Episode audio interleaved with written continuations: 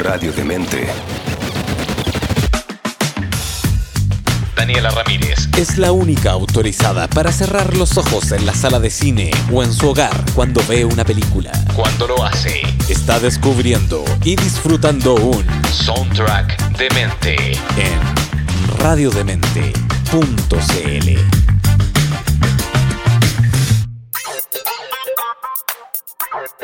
Bienvenidos chicos de Mentes a un nuevo programa de Soundtrack de Mente acá en radiodemente.cl. Soy Daniela Ramírez y en el programa del día de hoy voy a hablar de una película que se encuentra ya disponible en Netflix, una película que em, de Richard Linklater, animada.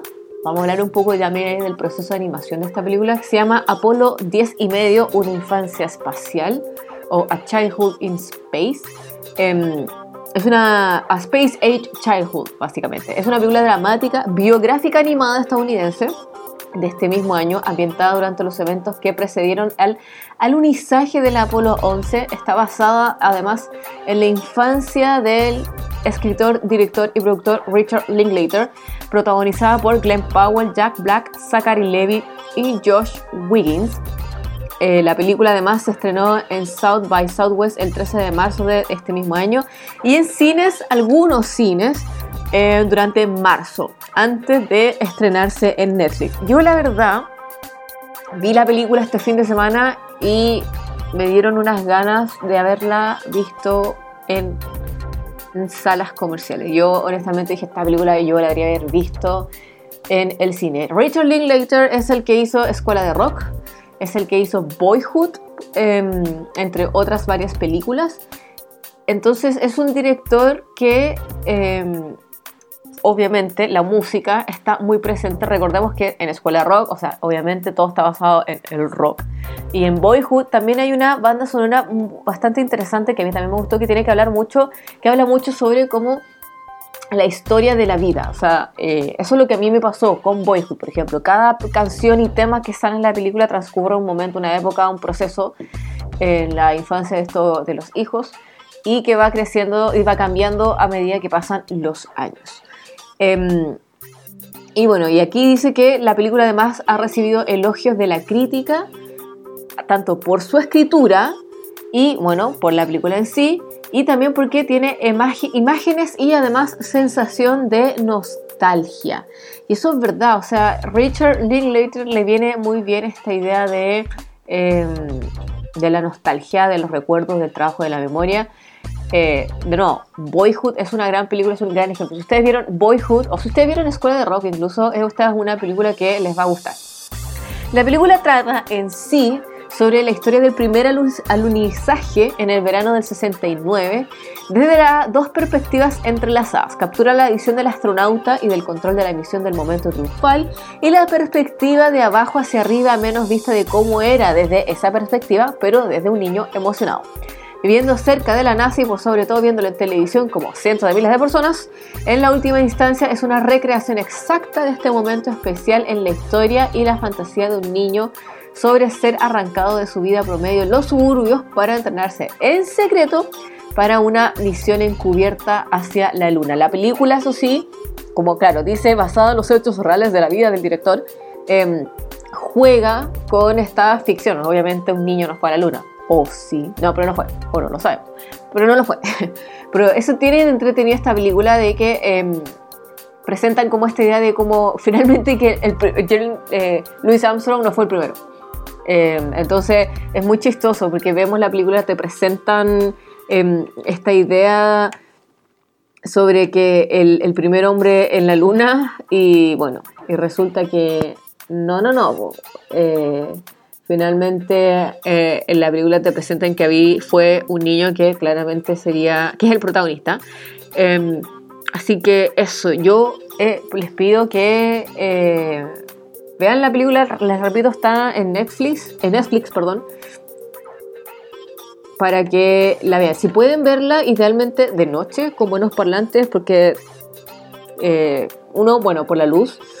Eh, y eh, Neil Armstrong, estaba pensando, nada que ver, Louis Armstrong es un cantante. Neil Armstrong, que se dice que fue el primer hombre en la luna Bueno, eh, acá te- la película se a entender que no. Bueno, lo que le estaba diciendo es que es una película que hay que ver, como yo le dije, les gustaría verla mucho en el cine.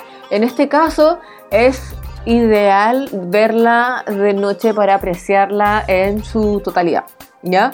Em, el director Richard Linklater originalmente tuvo la idea de esta película en el 2004. Ya en febrero del 2018 se anunció que dirigiría la película a partir de un guion que escribió y en julio del 2020 se anunció que el actor Glenn Powell, Jack Black, Zachary Levi, Josh Winning, Milo Coy, Lee Eddy, Billy Wise, Natalie L. Amorose, Jessica Byron Cohen, Sam Shepard y Daniel Gilbert se habían unido al elenco de la película.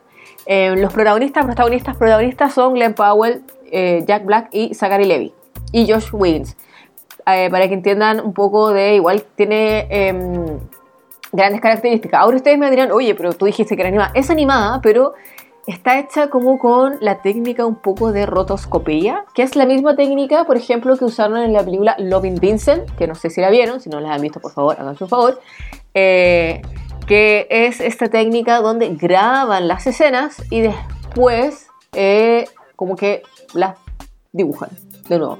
Como lo que hicieron, por ejemplo, en el video de Aja Take On Me. Eso, por ejemplo, es rotoscopía. ¿ya? Entonces, efectivamente, las eh, animaciones, los personajes, se parecen mucho a los actores. Porque efectivamente son los actores. Pero están dibujados.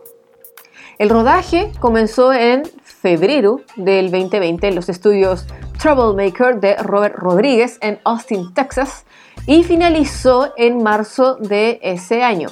Linklater pasó gran parte del tiempo editando la película durante lo que fue la pandemia del COVID-19. Partes de la filmación también se realizaron frente a una pantalla verde y todo lo que los personajes no interactuaron o tocaron se animó finalmente en la postproducción. Parte de la película que se filmaron en vivo se animaron durante también la postproducción utilizando lo que yo decía la técnica de rotoscopía, que dicen que, bueno, también se utilizó en la película Waking Life, que también es de Linklater y Scanner Darkly. Entonces, eh, Richard Linklater ya ha tenido como experiencia un poco en lo que es eh, esta lógica de, de, trabajar esta técnica. La rotoscopía igual es, es, no sé si es intensa en el sentido de que es mucho trabajo. Mucho trabajo, pero claro, o sea, aquí estamos hablando de que primero la película se hizo en una parte en ¿cómo, fue que dije? De, en marzo, eh, desde, en febrero y marzo, o sea, fue como un mes de rodaje, pero claro, ellos dicen, se filmó sobre lo, esencial. Ahora, igual es filmar una película y después es hacer la animación, y eso es, es mucho trabajo. Pero claro, eh, se hizo en un mes y probablemente Linklater, que ya había tenido experiencia, supo hacerla más rápido con nuevas técnicas, porque claramente la tecnología ha ido en aumento bastante en aumento.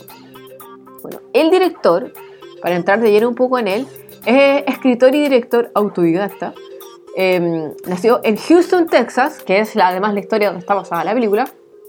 Hijo de Diane Margaret Krieger, quien enseñó en una universidad, y Charles W. Linklater III. Eh, eh, Linklater, el Richard Linklater fue uno de los primeros y más exitosos talentos que surgieron durante el renacimiento del cine independiente estadounidense de la década de los 90. Esto es una biografía que eh, sale en IMDB, entonces como que no está escrita por cualquiera. Eh, así que eso, po, para que vean, es, yo siento además que Linklater es un muy buen director.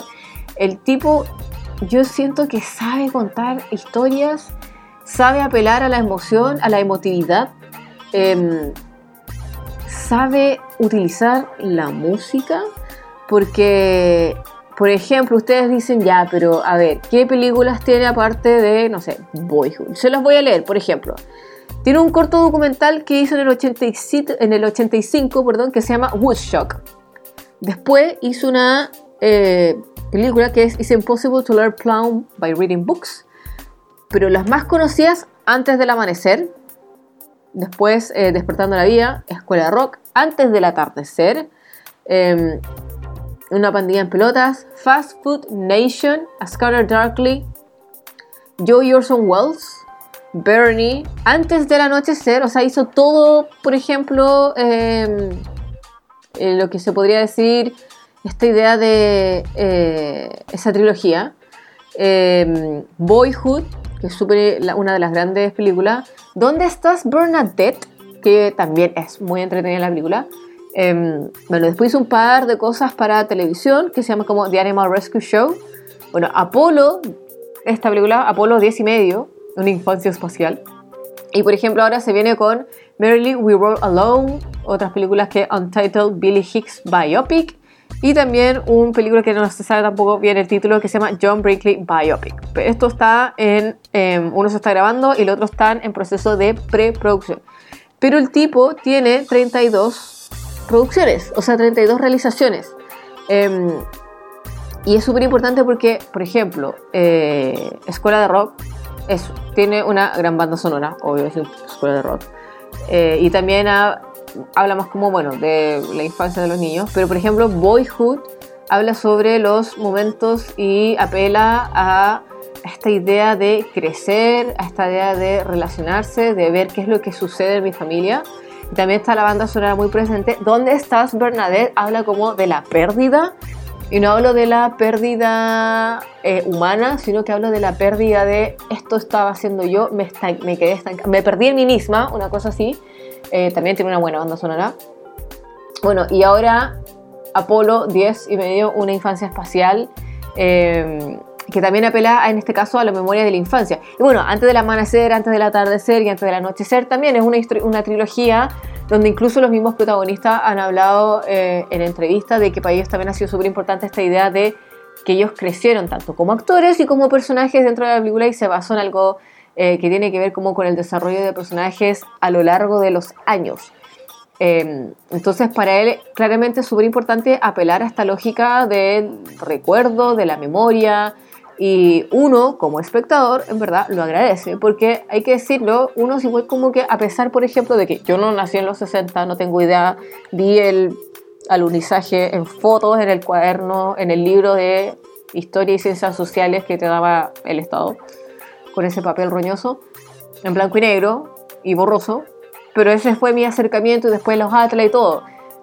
Pero igual uno entiende que Richard Linklater a la hora de filmar como que te hace parte de la historia, no te está diciendo esto lo viví yo, soy un mero espectador. Uno logra participar y gracias a eso también tiene que ver con esta idea de, de que no es como eh, esto lo viví yo y así lo viví yo, es también así como esto lo viví yo y así millones de personas más. Y la película, o sea, perdón, la música que acompaña a las escenas, eh, las mismas escenas del hecho de cómo están filmadas, como que te apela a que te recuerda a tu infancia y de las cosas que uno hacía cuando es chico. O sea, como que Jack Black es el relator en la película. em, y dice así como, cuando éramos chicos no existía esto y hacíamos esto, esto y esto. Y es como, sí, o sea, yo en mi infancia también hice algo parecido y mi infancia fue en los 2000. Y, y mi mamá probablemente hizo lo mismo en su infancia que fue en los eh, 60, 70. Entonces como que apela mucho de que hicieron cosas, de que hay cosas como que se repiten. Bueno, por lo tanto, eh, él dice que entonces es considerado como eh, uno de los primeros y más exitosos talentos del renacimiento del cine de los 90. Entonces, por lo general, ambientando cada una de sus películas durante un periodo de 24 horas.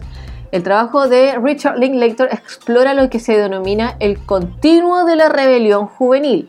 Y es verdad, está presente esta idea de la juventud. Incluso, bueno, en Antes del Amanecer son dos, eh, personajes, do- dos actores y personajes jóvenes que terminan ya en la que es adultez máxima, en la adultez básicamente.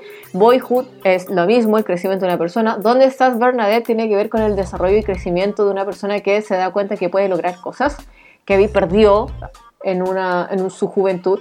Eh, y acá también. Entonces, claro, él habla continuo de la rebelión juvenil y se centra mucho en eso. Eh, se centra en detalles finos en los ritos y costumbres generacionales, con una rara compasión y comprensión mientras captura definitivamente lo que sería como la cultura veinteañera de su era a través de una serie de piezas de conjunto matizadas e iluminadoras que introdujeron a un gran número de jóvenes actores talentosos en el firmamento de Hollywood. Nacido en Texas, suspendió su carrera educativa en la Universidad Estatal de Sam Houston en el 82 para trabajar en una plataforma petrolera en alta mar en el Golfo de México.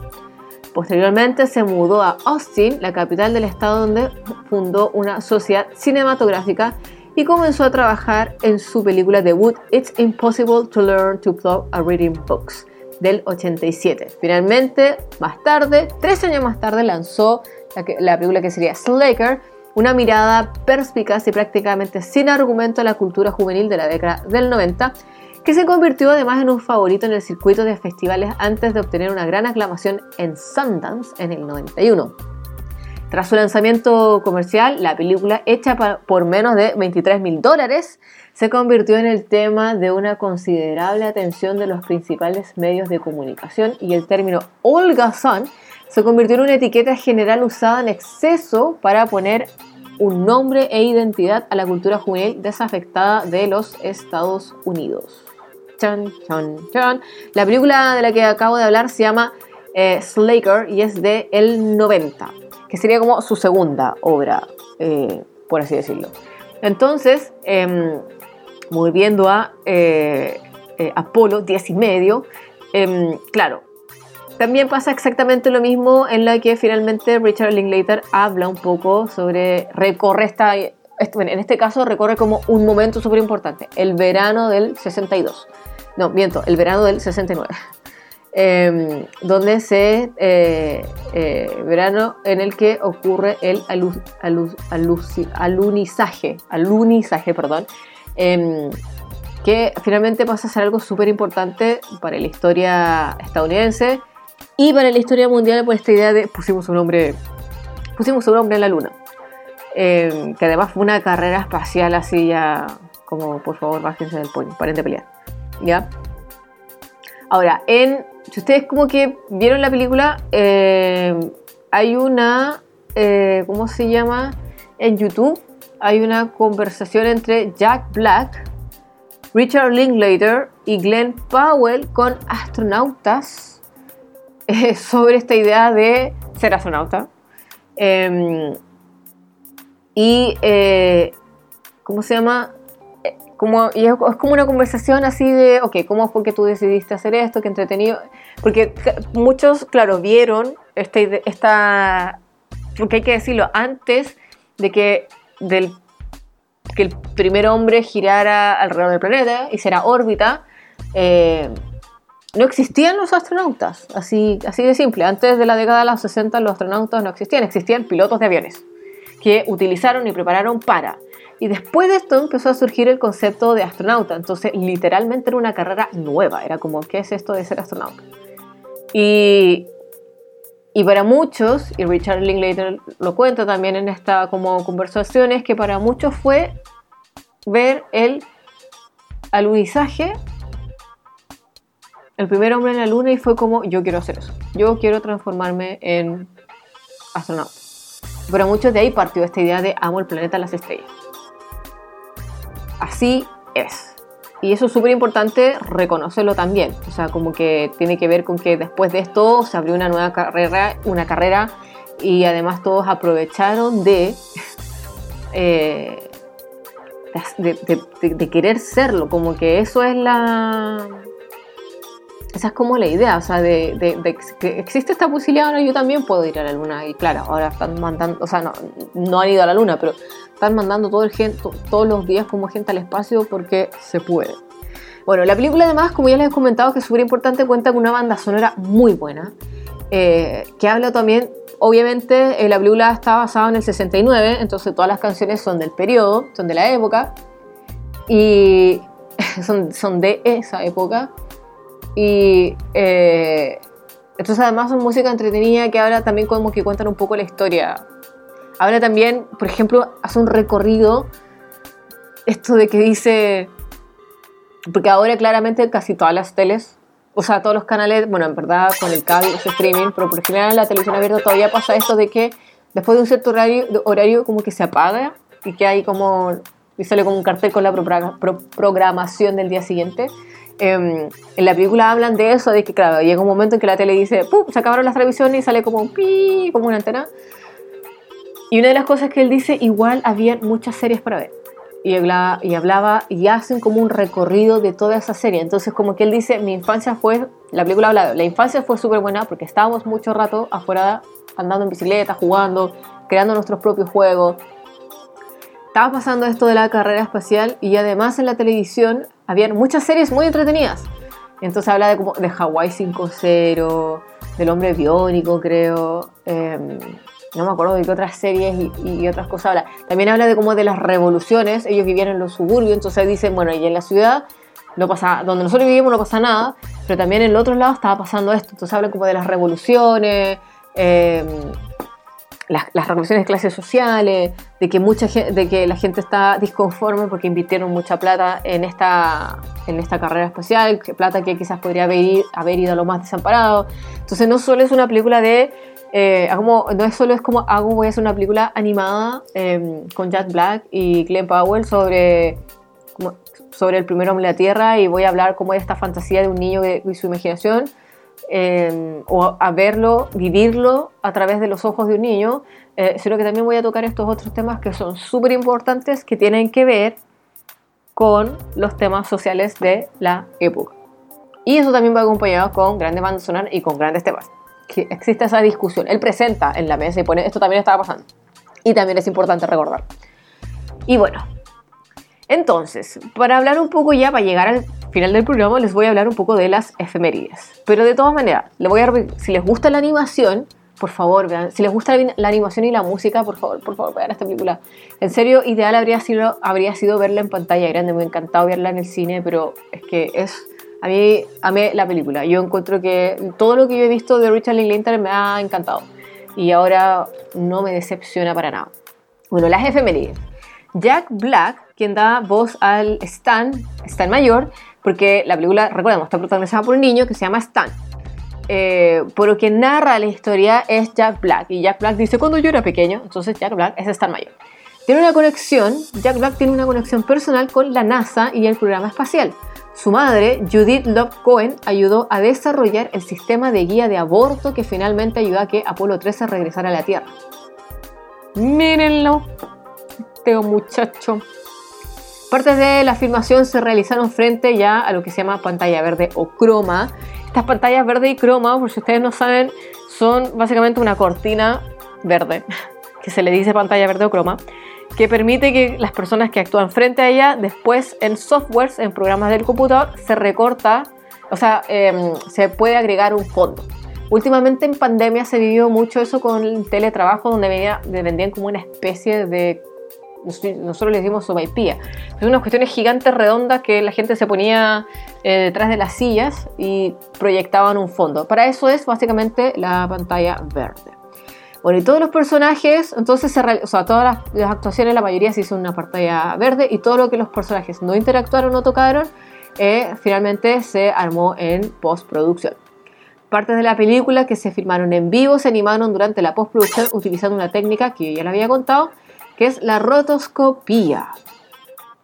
Richard Linklater además planeaba crear la película con acción en vivo, pero en cambio decidió optar por el estilo de animación influenciado por los dibujos animados de los sábados por la mañana debido a la naturaleza lúdica de la animación, que él habla de esto que em, le aparecía cuando él era chico, él se despertaba, iba al living, prendía la tele y ya estaban dando que, no sé, los Looney Entonces hace eso. Yo me acuerdo cuando era chica también, yo prendía la tele y era como voy a ver al, qué sé yo, a los Looney Tunes, el Correcamino, ahora como que nos dan, pura basura, en verdad, pero no, hay nada, no hay programación infantil, hay pura cosa rara.